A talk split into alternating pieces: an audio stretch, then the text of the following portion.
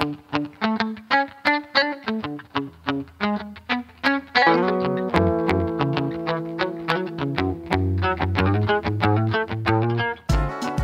家好，欢迎收听一画一画，我是老杨。大家好，好的，我们前两期跟大家分享了一下我们的这个旅程，去南方的旅行，所以来来了这首歌是吧？如果看过这个《混沌武士》的听众，应该就嗯有些呼应吧，因为它是最后一集的结尾曲。嗯，这三个主人公去寻找这个有向日葵香味的武士的旅程就结束了嘛，是三人就告别了，嗯，又依依不舍又潇洒的告别，哎还挺不错的这个结尾，哎我觉得。有些伤感，但是又是有充满希望的。对哎，告别了南国的旅行，会有新的旅程，会不对？心一线，对对对的虽然告别的那一瞬间还是比较伤心的，是，尤其你要早上五点钟起床，是吧？呃真的很痛苦。嗯，呃，是四点钟起床哦，，四点是吧？对，我之前想是四点是五点，呃刚才缓解了一下，肉体和精神都痛苦。痛苦，非常痛苦。那今天的主题会跟南国的旅行有些关系，对的，就是进入主题之前，嗯啊，是不是有些别的内容要跟大家交代一下？对。那么除了奈良美智呢，我们也呃陆续在给大家介绍一些嗯日本的嗯现当代的一些版画家。对的嗯，终于可以有实物的版画可以推荐给大家了。对，老杨会未来会继续给大家推荐一些我们手上有的，就是从日本引进的一些版画家的作品嗯原作。嗯，嗯，这这这特别别扭呢，特别别扭呃对因为竟然你去跟这个美院下下面科班出来的学生说版画这个概念的时候，可能他们的第一个反应还是是不是是做复复制画的一个方式？那哎国有板雕四大门类，竟然有一个是做复制的门类，嗯怎么可能？对啊，这我这是真是让我让我深深的怀疑现在的这种美术系统教育在干嘛，是不是？是不管国有板雕还是怎么着吧，就是有几个门类，你是不是应该先互相了解一下，通一下？竟然就是这个了解，竟然是被打的这么断，我是很诧异的。其实是我我反正我感觉自己上学那会儿。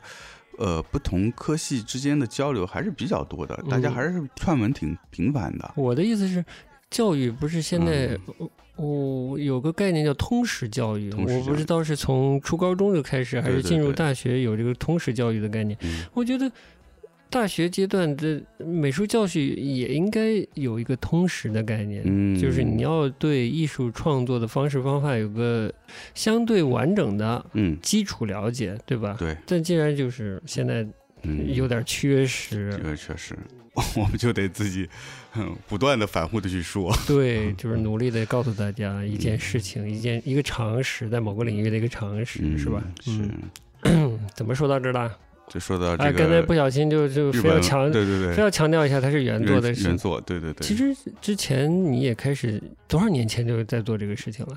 六七年有了吧？六七年之前就开始有介绍有。对啊，我们那会儿日本的版画，对对对然后其实当时也有在销售这些有销售，有有一些有一些在销售，对对的，其实这个事情你也做了蛮久了，是，现在就是重新开始吧。然后我们精选了手上的一些日本艺术家的作品，嗯，各有其特点啊。有的是作者本身是非常重要重要的名家，有一些那是作品非常有特色。嗯，怎么说呢？应该在国内来说还是比较罕有的，有一些对又重要又含有的。，我是嗯觉得除了刚才说的这个它是原作的性质以外，嗯这批版画的嗯比较有价值的地方，还有就是作者的涵盖面相对比较广。哎，你说说看。他从刚才你说的有名家，也有中青年，也有这种新锐的一些呃艺术家，嗯也包含了很多不仅仅是专职从事版画的艺术家，嗯他有一些也是，比如说设计师，嗯比如说是插画师，嗯各种角色，但是他们也会用到版画这种媒介去进行他们的创作。创作，嗯所以版画本身它是一个很有趣的媒介，其实是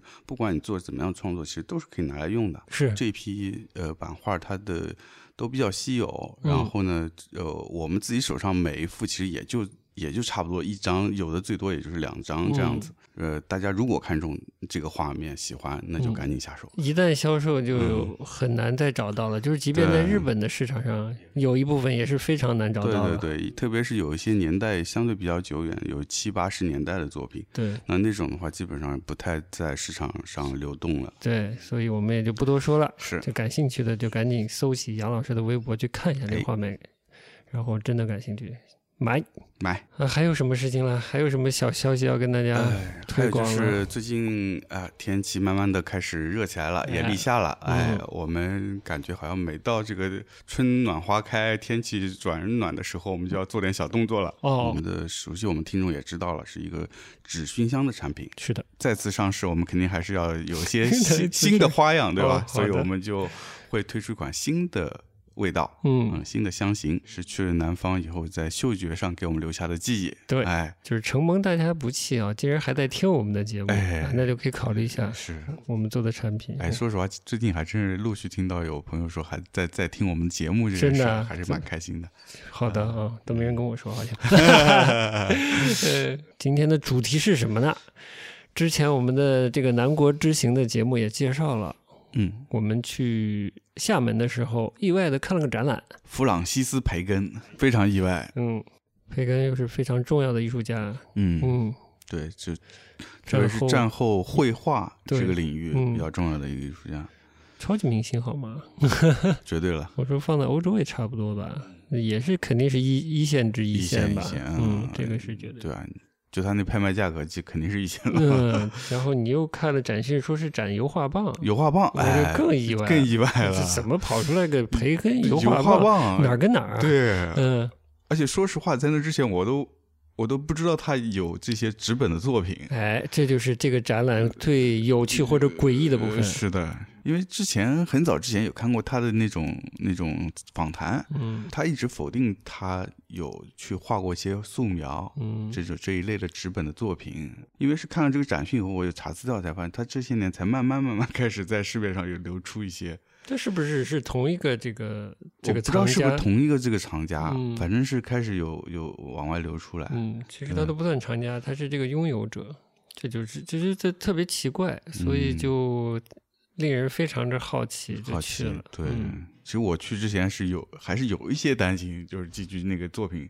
是是不是复制品啊，或者这种我也担心，啊嗯嗯，结果到了那个展馆一看，看那画面，我觉得就 首先它肯定不是复制品，这个咱还是分得清楚的。嗯这一定不是，对是这你的意思是，但至于说是不是真迹，啊、这个得专家鉴定。就反正英国有两个你一定逃不过的艺术家，一个是弗朗西斯·培根，一个就是弗洛伊德，嗯刘西安·弗洛伊德，他俩还是认识的，一度的好基友，对吧？就关系还是蛮亲密的好朋友。对，这是这两个人是一定逃不过的，而且他们在拍卖市场也是创过很高的记录的。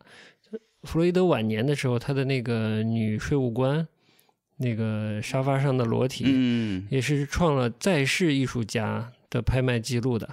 嗯，然后培根的拍卖记录我不太了解了，但也也很高了。很高。那两美制是很高了，但也是在亿元人民币的这个范围，对吧？嗯嗯嗯一元一亿人民币的这个这个量级，然后培根呢之前的拍卖记录是一元美金的这个量级，嗯，这单位还是差的比较这。单位还是不一样的嗯。当然，奈良美智还年轻了，就培根是绝对进入美术史的人了。嗯对，所以哎，是怎么说？就是绕回这个英国这两个最重要的艺术家是吧？你一定是逃不掉的。就是如果你对美术感兴趣，请你一定去了解一下这两个人。嗯对，嗯就我觉得就是整个英国呃现当代绘画里面，嗯就是除了他们俩，还有嗯霍克尼，嗯就是肯定绕不开的。对的三个人。嗯，霍克尼还是还在试，还在努力用他各种有趣的方式探索绘画这个事儿哈。嗯对，你你有什么故事要讲的？关于这两个人？这两个人啊，我们讲点花边吧，对就是别艺术史了。我就先说说我怎么知道培根的好了。好的，这个之前我们也捧读了一些书城杂志嘛，嗯，就是在同期，可能二零零三年、零四年的某一期书城上有一篇关于培根的文章啊、哦，但没有讲那么多关于他的嗯艺术，而是关于呃从他的私生活的奇妙的遭遇开始讲的。嗯你大概也知道，而且其实他这段经历也有拍成过电影，但我也不算刻意的没看吧，这反正是没看。嗯就是他的家里曾经进了一个小偷，你知道的吧？嗯嗯，就是这个小偷呢，就这小偷好像有点笨，就是被他撞见了，逮了个正着，然后嗯不知道怎样，就是他喜欢这个年轻的小偷，这俩人就成了恋人。嗯嗯，但我不知道是他第几个恋人啊。对他非常重要的第二个恋人，他是一个同性恋者，反正就那个时期我，看我看到这样的故事，我就觉得很奇妙，你知道吗？可能也是我太年轻，涉世未深。但我放到现在也觉得很奇妙，就是一个人发现一个入室行窃的人会会爱上他，然后这个入室行窃的人呢也能接受这个人，因为我知道，我就我据我所知啊，就后来看到培根的一些生平啊、访谈之类的，他的画史是非常非常乱的。嗯，反正弗洛伊德也没好到哪儿那去，但是他他们俩真的是烂兄烂弟啊，他俩真的是乱到一个境界、绝对啊。呃，然后这孩子去偷他家，然后被被逮着也就算了，对，呃 然后还能接受他，嗯。但是可能换到另一个角度，也就是说，这个培根的性格或者他的为人是。也是非常所谓的 charming 之类的，嗯就是他的人格魅力还是非常的强大常强大的，嗯，嗯能够迷惑迷惑年轻的男孩子，这点也挺厉害的。对，就是这这是一个故事。嗯，我不太记得文章里还有什么故事了，嗯然后我还觉得还好好有趣。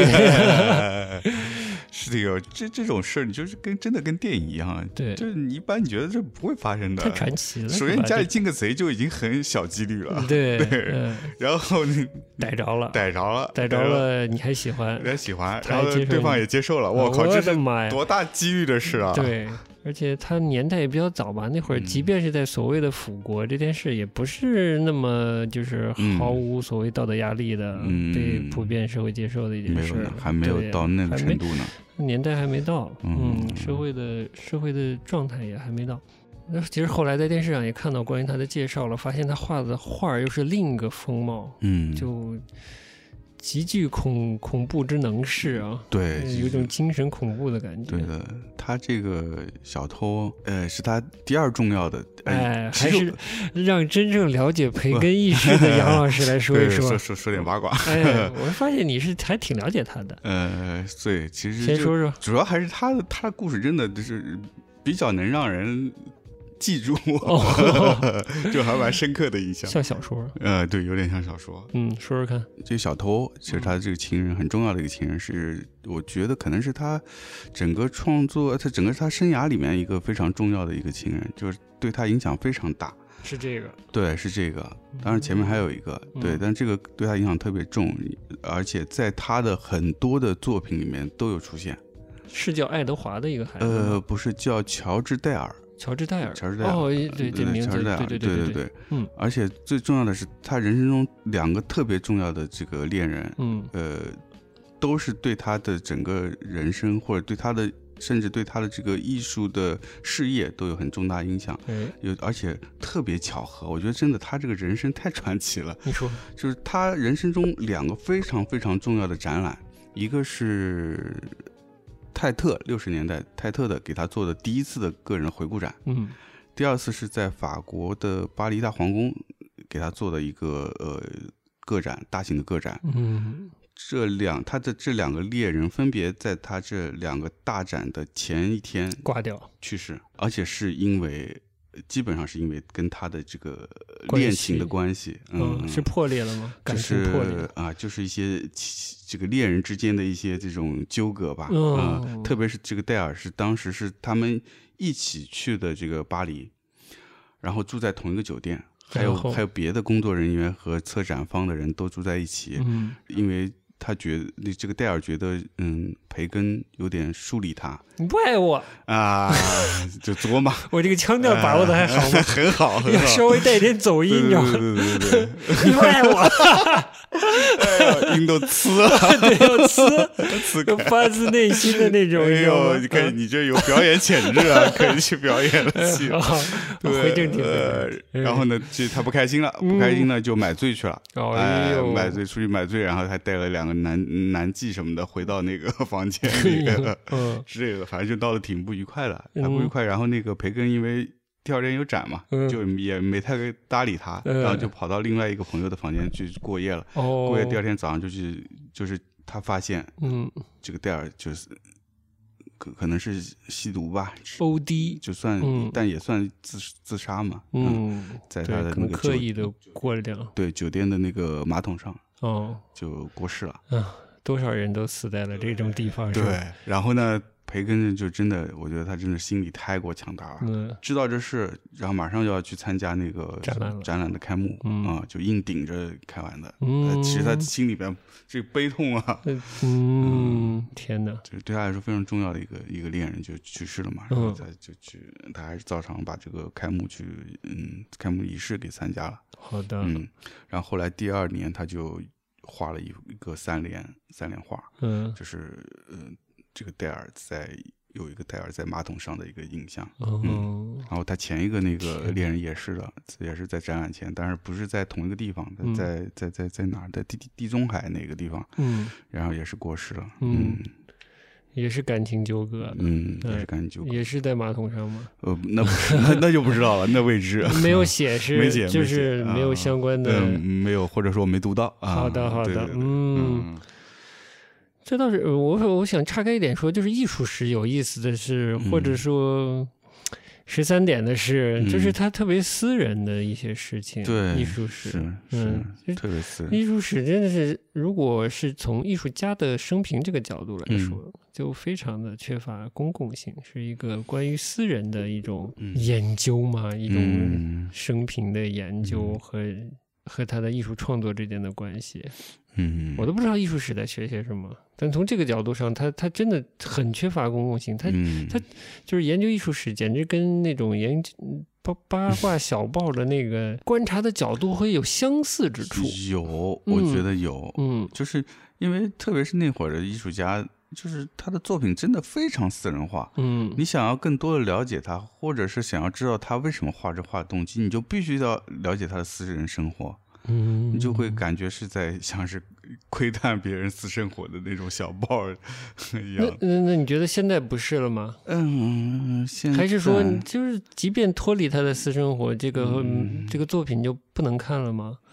我觉得这还挺有趣的。嗯，你比如说毕加索这样的明星，他画情人，是你不知道那是他情人，这个画就不好看了吗？还是嗯，我觉得啊，我个人觉得是一样可以看，但是如果你知道那八卦呢，就会会加点料，啊。哎 就有另外还一份，我还想说，就是哎。还是说嗯。这样的意识对于他在世的时候的当时当下嗯。推动他的艺术作品嗯。的关注度是有帮助的。就像艺人嗯。要炒作的时候，是不是放个是放一个？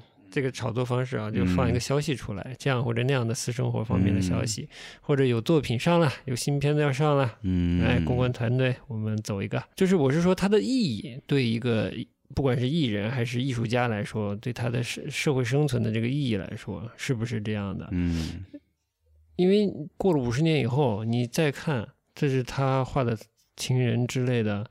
我不知道你看的时候会觉得就知道这个人物关系背后的故事后，会更欣赏这个画儿，还是不会？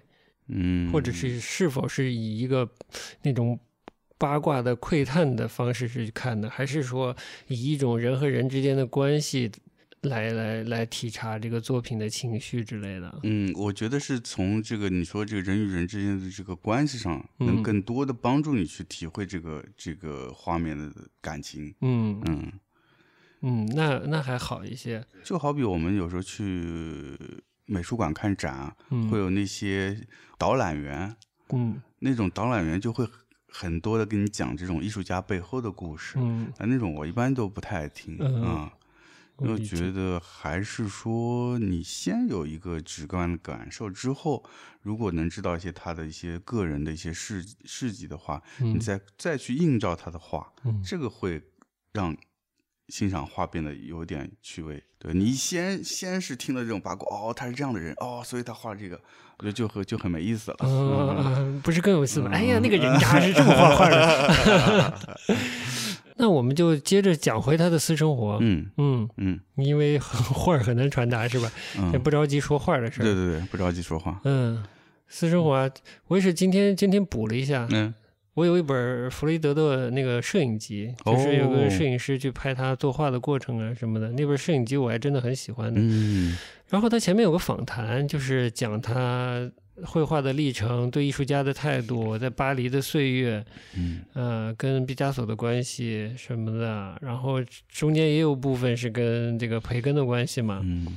有一点晚，呃，不是培根晚年，就是他们俩的关系的比较后面的部分，嗯当然也是也进入培根的晚年了。嗯我我我还挺喜欢看弗洛伊德聊绘画啊，聊这些事儿的，他嗯，也比较直爽，反正挺会挺会聊的一个人。哦两件事儿，反正一个就是他说他觉得培根晚期晚年的这个作品，他觉得也不太行。当然，他对毕加索也这么评价的。他怎么说的呢？就是说起他好像是接近最后一次跟培根见面，去培根的家，然后发现这个培根的眼睛都快被他当时的那个恋人揍出来了。嗯，对，那是一个飞行员，战斗机战斗机飞行员第一个重要的恋人啊，那是他第一个重要的恋人。对对对对，是个飞行员。竟然是他们的晚期，天嗯呀，他们多早就开始，他俩就分裂了。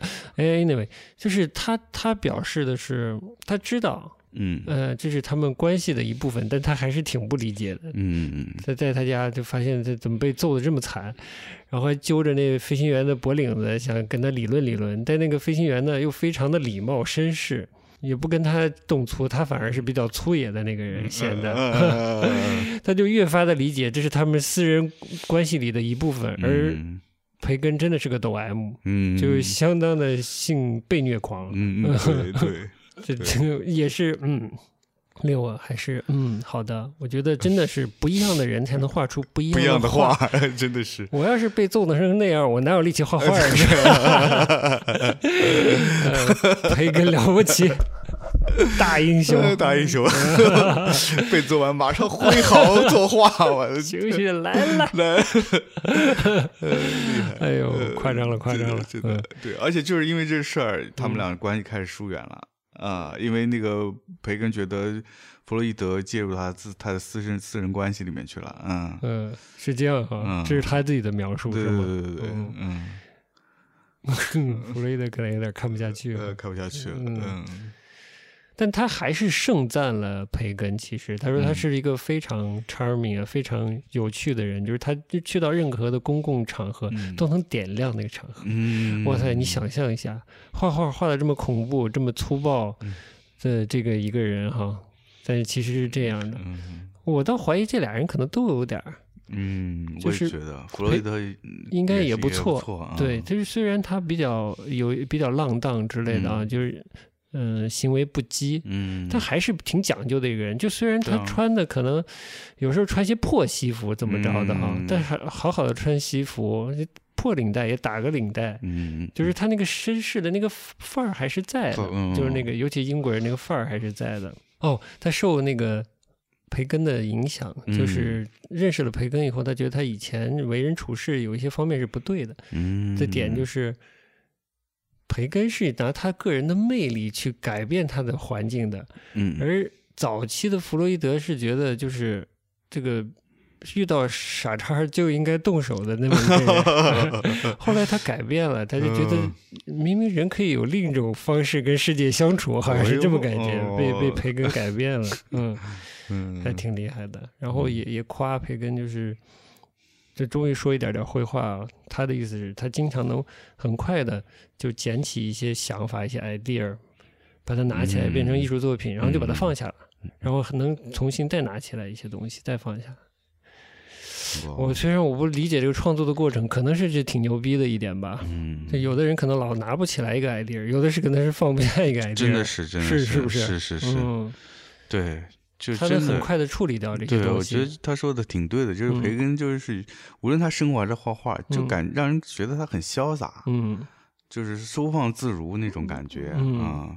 该 该抖 M 时候抖 M 是吧？该点亮全场点亮全场，对对对对就特别特别那个，无缝切换啊。对，嗯嗯培根我还真不知道他特别的嗜赌啊什么的，嗯反正弗洛伊德我知道他很爱赌。对，就是嗯他们俩当年就是在英伦敦的这个 SOHO 区的这个 两大赌神呐两不是两大纨绔子弟，子弟啊呃都是出出没夜场。有阵他们真的关系特别好，好像嗯是几乎天天都有泡在一起对，泡在一起啊、嗯那种。所以一旦反目也反的也挺狠的。对，所以那那会儿他们俩真真的是有真的有很多共同点，我觉得，嗯就是生活习性上也是嗯，都蛮放荡不羁的，嗯。赌博喝酒，赌博、喝酒都爱喝酒，然后嗯，这个展开不羁的情感和情感、肉体生活肉体。生活，对，真的是，嗯，我觉得真的需要很强大的生命能量去支撑这样的生活方式，你说对吧？培根也是，就是前天喝到烂醉，早上起来第二天要参加什么活动，精神抖擞的，太厉害了，太厉害了，呃，对的。嗯，因为就比如这个弗洛伊德有多少个女朋友，生过多少个未婚子，是吧？嗯。还和睦相处，跟人家，嗯，嗯对，这都是本事，都是本事啊，所以他们才能画出那种生命的活力，是吧？生命的活力，嗯，那种能量饱满的，哇，真的是。嗯，令人感动，感觉这是生活的强人，也是艺术的强人，强人真的确实好，嗯。确实好，就他们俩的画都是你从他们的画布上，从他们的颜料里，你就真的能感受出那那种能量从布面上涌涌出来的那种感觉。对，就是我之前也说过，有些人的原作可能看了会比之前，比如在电视上或者出版物上看到嗯。会失望，嗯，有的会看到真迹会觉得更厉害，嗯。像呃弗洛伊德对我来说，就是看到了以后感觉的啊更精彩的，看到原作会感觉更精彩的艺术家。绝对是。我觉得弗洛伊德，因为我们上学那会儿，弗洛弗洛伊德特别流行，嗯在美术院校里面。嗯就大家都争相模仿，所以嗯那个、那会儿弗洛伊德的画册看的也比较多。嗯但是后来我去德国之后，有机会看到他的原作，发现那真是不不跟画册真是不太一样，另另一回事儿，另一完全回事，完。全另一回事。嗯就他那种那种一笔厚厚的油墨呃那个油彩里面的呃蕴藏的那些颜色，真不是那个那个画册上能能反映出。来的，而且那画册上一印出来，就为了他把那些微妙色彩印出来，肯定是做了一些调整，这使得让那个颜色变得有点俗气。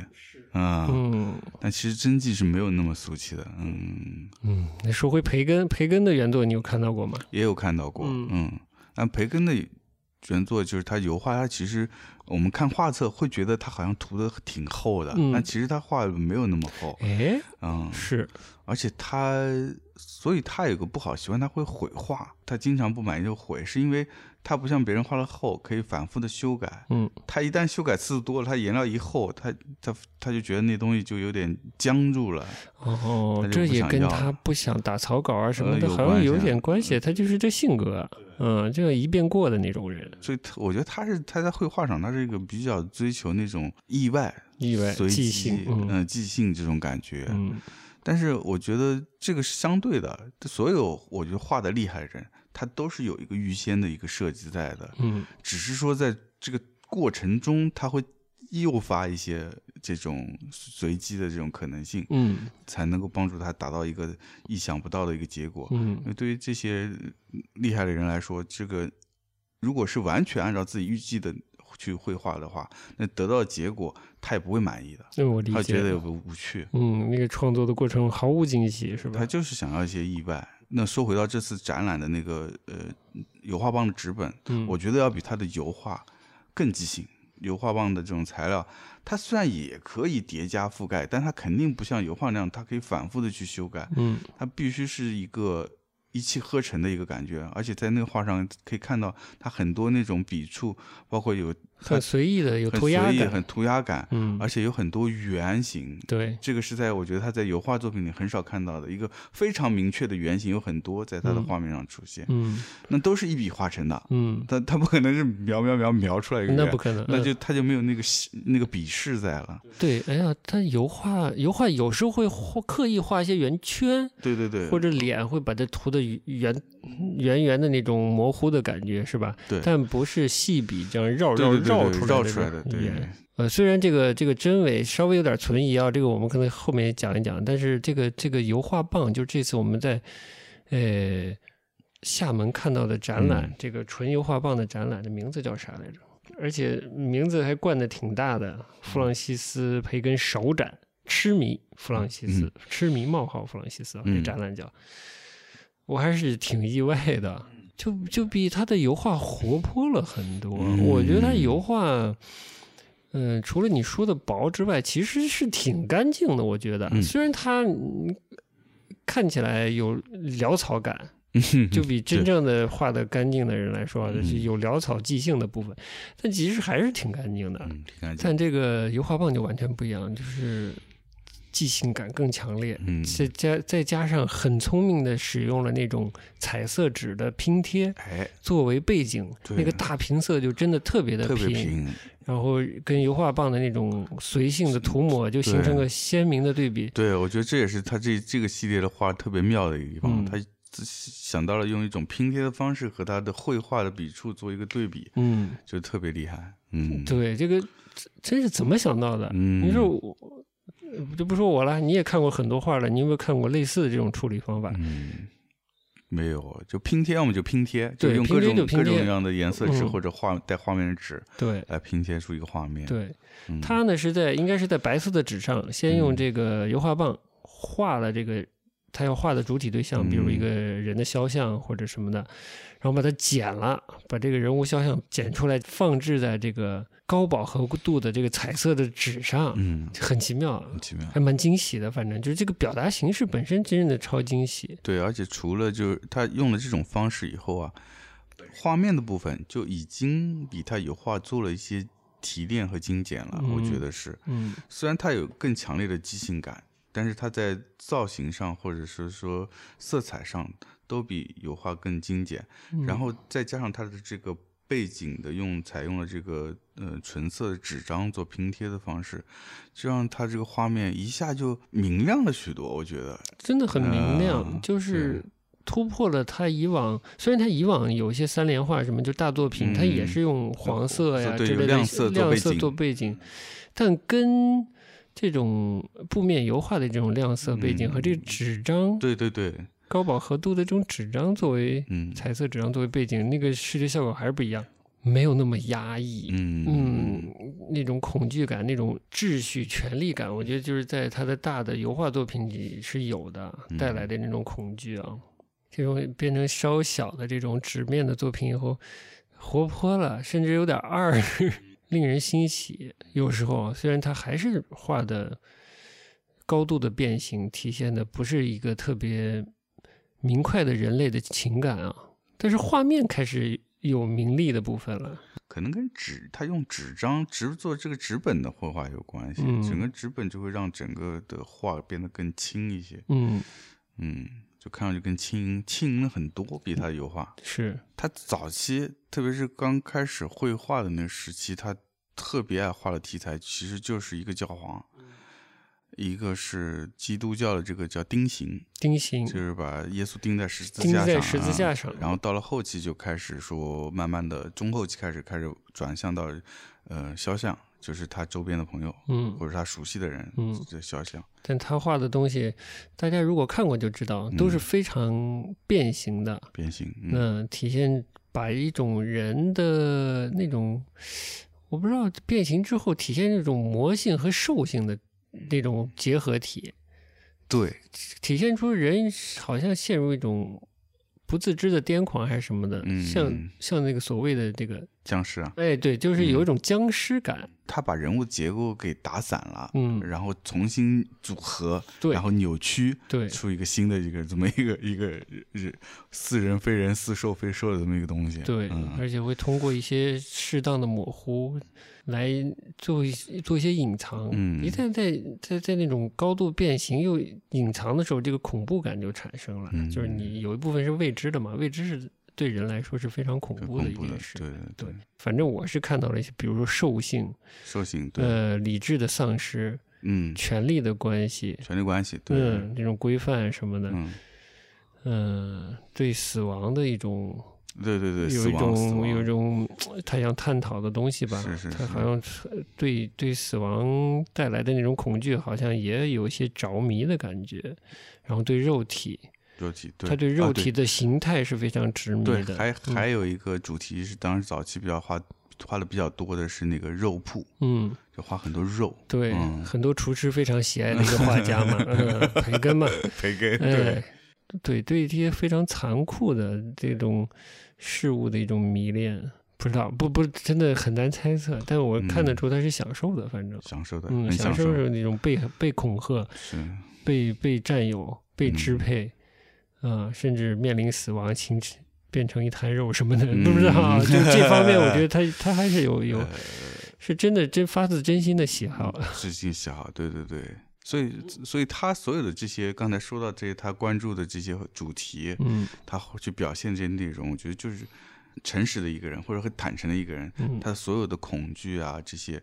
对性啊，对这些东西的痴迷啊，他全部都体现在他画上了。因为他真的，他整个从小他十几岁就被家里人赶走了，哦，又开始抖八卦呃来因为，他他小时候就已经是这个有同性恋倾向了嘛。那当嗯时在他家的这个中一个中产阶级，而且是军官家庭出身的，嗯，家里非常保守，他的父亲是完全不能接受这个事情的。嗯啊，所以为因为他的这个性取向，他父亲甚至是当时就是用在那个马厩里用马鞭去抽打他。我还以为电疗了呢。嗯，没有哦，所以从这开始，他已经对痛苦的或者说这种疼痛的一不小心就喜爱上了。喜爱上了，因为嗯当时他在一个访谈里就说，嗯当时他父亲的这种对他的控制威严，突然让他有一种对性的幻想。哦，斯德哥尔摩，嗯，我瞎说的。对啊嗯结果就这就一下把他给诱发出来了。紧接着嗯他父母亲把他赶出家门，就是也不是管出家门，就是希望他能够自立，找回这个男子气概，呃哎，男子逼着他气哎让他自立啊哎，。然后就把他介绍给了他的一个远亲的一个叔叔，因为那叔叔嗯，在他们的因家族里是一个一直是一个非常伟岸的一个非常男性的一个形象。哦，然后呢，结果没想到把叔叔掰弯了。不是他叔叔是个双性恋，哎呀，那发生了什么故事呢？他们叔叔带着他去了柏林，哦，柏林是一个 gay 都，哎，嗯当时是个 gay 都，嗯哎，然后就在那儿就就就一发不可收呃，拾，进入了天堂哎，是吗？进入天堂，哎，天呀，还是嗯，就很快也就美好了起来嘛好，好像是。哎，然后之后。他这个远房的叔叔呢，这个呃见异思迁，又嗯。又又又这个兴趣又回到女性上，又找了个哦。女朋友，就把他给也不算抛弃吧，就嗯是就离开了。就离开了。嗯。然后他就一个人在柏林待了段时间，然后后来就去了巴黎。嗯，另一个天堂吗？对，也不是另一个天堂，就到了巴黎，他开始接触到这个艺术圈了。嗯，因为因为就像他刚才哦，你没说他是个自学成才的天啊，才对他？自学成才的天才，嗯对，但是那会儿他还没开始画画。都还没他是到了巴黎之后呢，因为他是一个特别能点亮全场的这么一个人嘛，交际花嘛，so charming，对，嗯结果就去了一些就是交际场合，就一下就已经认识到艺术圈的人了。嗯艺术圈的人以后，就那些艺术家就会带着他去看一些展览。结果他看了一些的那个毕加索的展，让他决定自己尝试开始画画。这悟性太高了，对，就看了看展览就觉得我也我也能画。所以说，每一个成功艺术家都是一个非常自负的人。嗯，能力有多少先再对，说啊。现在说你得先自负起来。对，然后，但是他二十年代末去的巴黎，嗯但是他他开始被欧洲的这些美术界的人士去认识到，到到四几年了，嗯，那他中间弄了了那么长时间，所以不是说他光有自负就行的，嗯，他还得拼命的自己去画。他真的是非常嗯，执迷于画和动态影像这些的一个人，其实是，对的，这是对真的。对的，嗯所以他一直在画，只是他没有发表。嗯他也是可能比较要要面子吧，哦就一后来一直跟人说他这这是十十来年嗯，放弃了绘画哦，啊，他其实是在画画其，实是在画画嗯，啊，那而且放放弃个毛线呀！对啊，我的意思是说，你放弃了，那你干啥呢？嗯，以及你后来的功力是怎样积攒下来的？他他中间还做过一阵子设计师，哦嗯，，这有这个天才就是不一样，嗯，哎好，各位设计师请注意，艺术界需要你。可以转行了。嗯，对的，对他当时是做室内和家具设计，啊，嗯，我看过一些他那个设计图片还挺好看的，是吧？呃，就是 Middle Central 那种了解了，风格的，了解了，挺好看的。好的，但后来始终觉得做设计嗯做设计不是一个原创性非常高的一个事儿，嗯，他还是想做原创性更高的，所以他就还是继续绘画嘛。就是回到他的这个艺术品的历史地位这件事啊，嗯我觉得是有一些。呃，人也需要运气嘛。我觉得可能是跟天时地利有关嗯系。绝对是。他不一定是在为时代画画，但是时代选择了他，就画他画的这些主题嘛。呃你可以总结一下啊，跟宗教有关，十字架呀、教皇呀，嗯然后跟死亡也有关系，嗯嗯，这种残酷暴力的东西，对吧？都跟我觉得就是战后非常适合嗯战后的，不管是艺术界还是怎样，知识界、文艺界来接受它，有一个共同经验在那里，适合接受他这样的作品。我觉得对，欧洲经过了一战、二战，你说多么惨烈的一个一个变化，对吧？就整个二一战、二战之后，欧洲整个社会有个大的变革，然嗯后大家都是在一个战后重建的这么一个焦虑不安的状态下，是，然后当然是看到他的这种作品，就跟整个的时代的气氛很契合嘛。是，嗯，有都有了暴力啊，对吧？压抑啊，这种全部在里面了。死亡、恐惧、恐惧，对，嗯不可知，权力，对权力的失控，以及宗教的、宗教的影响的慢慢的淡去，可能对他也是可能下意识的选择了这样的主题吧。嗯，所有的东西都是从你的根来的嘛。对他小时候就是在这么一个这个呃比较严格的这么一个教宗教，应该叫教区的这个社区里长大的嘛。哦，对啊，但他自己是个一直是个无神无神无神论者，者对对对对。但他生活的环境是这样，那你当然就显得格格不入了。嗯，那你当然对你这个是这个宗教本身会有一些产生一些疑问了，对，嗯，所以你才会画他，画他，你对啊，都没去像米勒画农民的，对啊，是啊，呃，虽然我也不是美术专家，但从美术史的层面来说，在当时的整个环境里面，本身绘画本身已经在开始下滑，被当代艺术的当代其他形式，对其他形式慢慢开始起来了，嗯。但他依然选择绘画，并且他选择了当时流行的这个抽象绘画，或者说抽象表现主义这个呃风潮相反的一个反回归到具象绘画，并且从嗯欧洲传更加传统的这些宗教题材里面去提取一些营养，嗯，也是一个非常容易吸引当时美术界的，特别是欧洲美术界的这么一个而且我突然想说什么，我感觉他承承接了一些 Bosch 啊那个 Bosch。其实不只是 Bosch，还有谁？就是画那种荒诞的，呃，嗯人间惨境的，境但是他画大图景嘛，就是那嗯那个时代的艺术家画大图景，他画一个局部的那种感觉，嗯，来来来描写末世的嗯那种感觉，有末世感，嗯人性的崩溃、崩坏、扭曲，还出现各种奇异的兽啊之类的，是吧？嗯，对，各种不伦的现象，嗯到他我觉得是把一些小局部放大，还是反映人间的，不美好的那一面，我觉得是，嗯，其实我觉得这个欧洲古典绘画一直都有这个习惯，画这些比较恐怖的题材，这个是我觉得东方不太会画的东西。哎，只是西方还是从原先的宗教到这种神话传说，经常会画一些嗯死亡啊、恐怖啊这种这种主题的绘画。挺好奇的，他们对这个是怎么看待的？是用来、嗯是是宗教统治的工具吗？还真的是有他们在日常生活中看这些东西，觉得有娱乐性？娱乐性，呃，可能更多是是道德意义上的作用吧。可能是道德意义但是这个绘画这东西啊，其实就是有它的多面性嘛，嗯或者说更基于这个观赏人的趣味，嗯，就是 仁者见仁，嗯就这是你不能否认，这个再美好的这个再高雅的人体绘画，它还是包含着这种所谓的色情或者性的意味之类的。嗯所以这种描写末世混乱的这种东西，它可能也带有一点末世混乱的这种趣味啊，就看到这种失序堕落，有的有的也是一种、嗯一种，呃就是人会审美的一个部分。会，嗯嗯，这就是他画的是人性丑恶的一面，嗯，人的审美也是有那么一点点小邪恶的部分。哎，有这个是神邪恶、神丑之类的东西，对，可以插可以插进来，就是推荐一个电影，嗯，越南籍的这个，我觉得他是法国导演的陈英雄啊，陈英雄啊，他拍过一部影片叫《半雨行》嗯 （Come with Rain），集合了港、韩、日三 D 嗯。明星的这么一个大戏。这么一个电影里面使用到了道具，那个嗯。道具就非常像像呃培根画的画，嗯。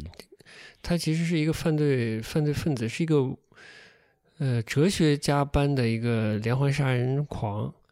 他把一些他杀害的人的这个肢体重新组合，组合形成一个奇怪的形态。当然，那个做的很干净了，所以就非常像呃嗯培根的画儿。就这嗯里出现了嘴，然后又没有眼睛，那里又是一个什么样的肢嗯体？然后有个有个乳房在一个奇怪的地方，嗯就是那样的一个形态的东西。嗯然后它其实是一个神域的故事，关于奇奇迹的故事。嗯，是哦，还没说三三 D 的明星呢，李秉宪，呃呃，那个嗯，嗯最重要是木村拓哉，然后香港的是那谁嗯？哦，还四期明星，还是有约什哈内特，美国。哦，最后发现它是一个宗教主题，嗯最后那个扮演神迹的这个人是。呃呃，木村拓哉最后嗯被、被坏人，嗯被这个恶天使一样的人嗯。嗯，就是李秉宪的人物定在定在木木木条上上，嗯，大木柱上哦。还真的嗯是蛮培根那个，对，就是整个故事非常嗯培根，然后嗯。不能说古典，它融合了西方宗教、东方美学和一个现世现世的一个生存图景，嗯。是一个既既有堕落的一面，然后又有圣洁的一面，又有奇迹的这么一个故事。其实挺晦涩的，但我觉得拍的还挺好的。嗯。是有一定所谓的阅读阅读门槛吧，可能，嗯，嗯。这也是陈英雄还蛮有野心的作品，集结了四 D 的嗯。一线明星拍的这样的片子，就是希望大家能以这个角度来看一个故事，嗯，挺不容易的，嗯就，还是不是很成功，不是很成功，嗯。因为确实比较难，不够通俗，还是嗯。不够通俗，又是在一个东亚环境的故事，那西方人看起来又会吃力，就是他嗯大部分都是，呃，就是亚洲面孔嘛，只有约什哈奈特是一个西方面孔，但嗯，值得值得一看，有兴趣可以尝试一下，嗯觉得不好看也不用骂我。对，好，这小插曲就到这儿不过说到电影，我觉得就是那个培根的画本身就戏剧性很强，嗯，特别他习惯他有个挺标志性的一个形式就是三联画，对，喜欢三联画。他三联画就是从欧洲传统的那个圣坛画上来的。而且他对这个三联画的这个对于美术馆要求还是挺挺多的，他就是希望三幅画不要拼在一起展，嗯。就一定要让它三幅画是分开的，嗯，嗯，有距离。有距离，所以它能营造出一个一个大的场景感，嗯。然后就很有那种戏剧的那种效果，嗯。也启发了很多电影人吧。嗯。诺兰嗯。也是他的粉丝，哦诺兰说他那个 Joker 啊，，Joker，呃嗯，就就是那个小丑。小丑小丑的那个整个人物设计和场景设计嗯。也很多从这个培根的画里去汲取了营养。嗯。就比如说他的那个小丑的脸部的那个妆容，嗯，白色的那个脸，然后那个嘴巴画是有点歪的，歪，呃，歪的而，且涂的不是很对，完整、完整很完美的那种对他就是故意用这样的这个这个嘴唇的这个呃叫什么唇线，嗯。把脸部结构给打破，嗯。啊就是也受到那个培根的启发，还有他一些那种可以的。背景和服装的那种色彩搭配，也嗯是有点学那个培根的。哎，对，还有什么要分享？就这个画儿可能就是它的来源，对，就为什么这一套油画棒之前都完全没有进入人们的视线？其实这还挺有争议的一个事情。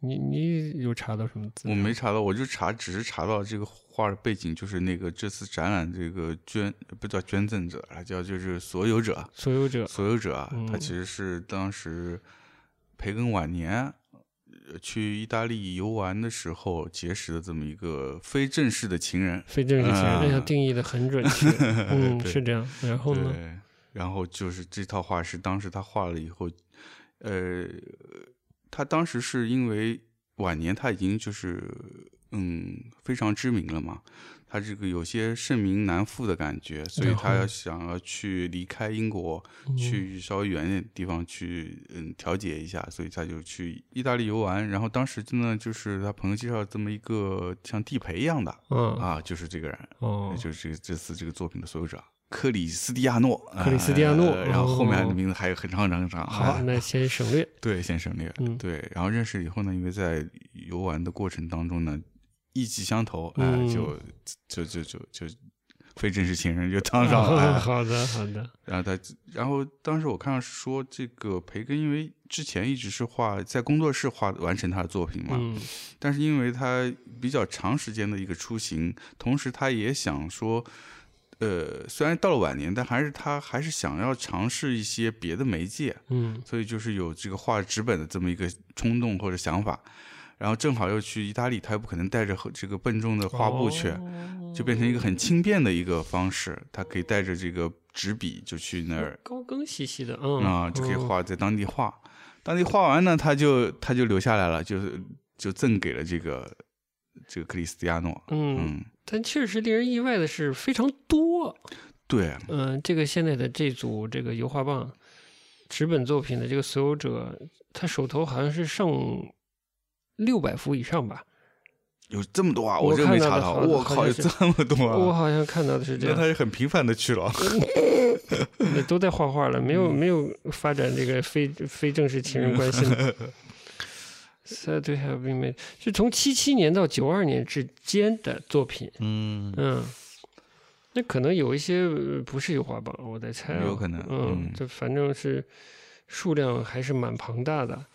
所以这个所有者他刚开始把这个嗯作品公之于众的时候，这得到的质疑还是非常的强烈的。嗯嗯嗯一是培根好像不怎么画这样的东西，嗯，就是是纸本的，对嗯，比较有涂鸦色彩的这种东西。嗯而且好像当时他最初拿出来的一部分是没有签名的，就更引起人怀疑，说你这么知名的艺术家，又给他的这个所谓非正式的情人，对吧？嗯为什么不把名字签上之类的？嗯那现在我们看到的展览是有签名的。有签名的，嗯呃，然后我是觉得这这位所有者，我不知道为什么他选择现在这个时间点，呃，不是现在了，其实他从是呃，不好意思，记得不太清了，是一七年还是零七年开始，就一点点的开始、嗯开始在画廊不同的场所在公布这样的作品，甚至出售这样的作品了。嗯呃，我不知道是为什么，但他现在就是呃很努力的开始经营他拥有的这份资产。嗯嗯反正就经营就好好经营吧，希望他经营好喽。也可能他，而且他只有纸本作品，他也可能很难形成一个是个嗯呃谁谁谁的艺术基金啊，或者嗯艺术遗产管理啊，这个这个层级、这个层面上去操作它。哎，那这次这个展的这个这个叫提供方啊，嗯就是不是有一个培根基金会嘛？对我查到这个基金会不止一个，哦，是不止一个啊，不止一会，它的名头不一样，然后所在地也不一样。哦，可能自己手里收藏的东西是不一样的，所以它都都叫自己基金会，基金会，呃，有些命名上有些小差别。我看到比较晚近的报道，那个媒体我也不能说它有多权威，但是就是说，呃，他提到是越来越多的专家认为这一批画就是培根的画，嗯嗯，就是大概这么个结论吧。嗯我们嗯。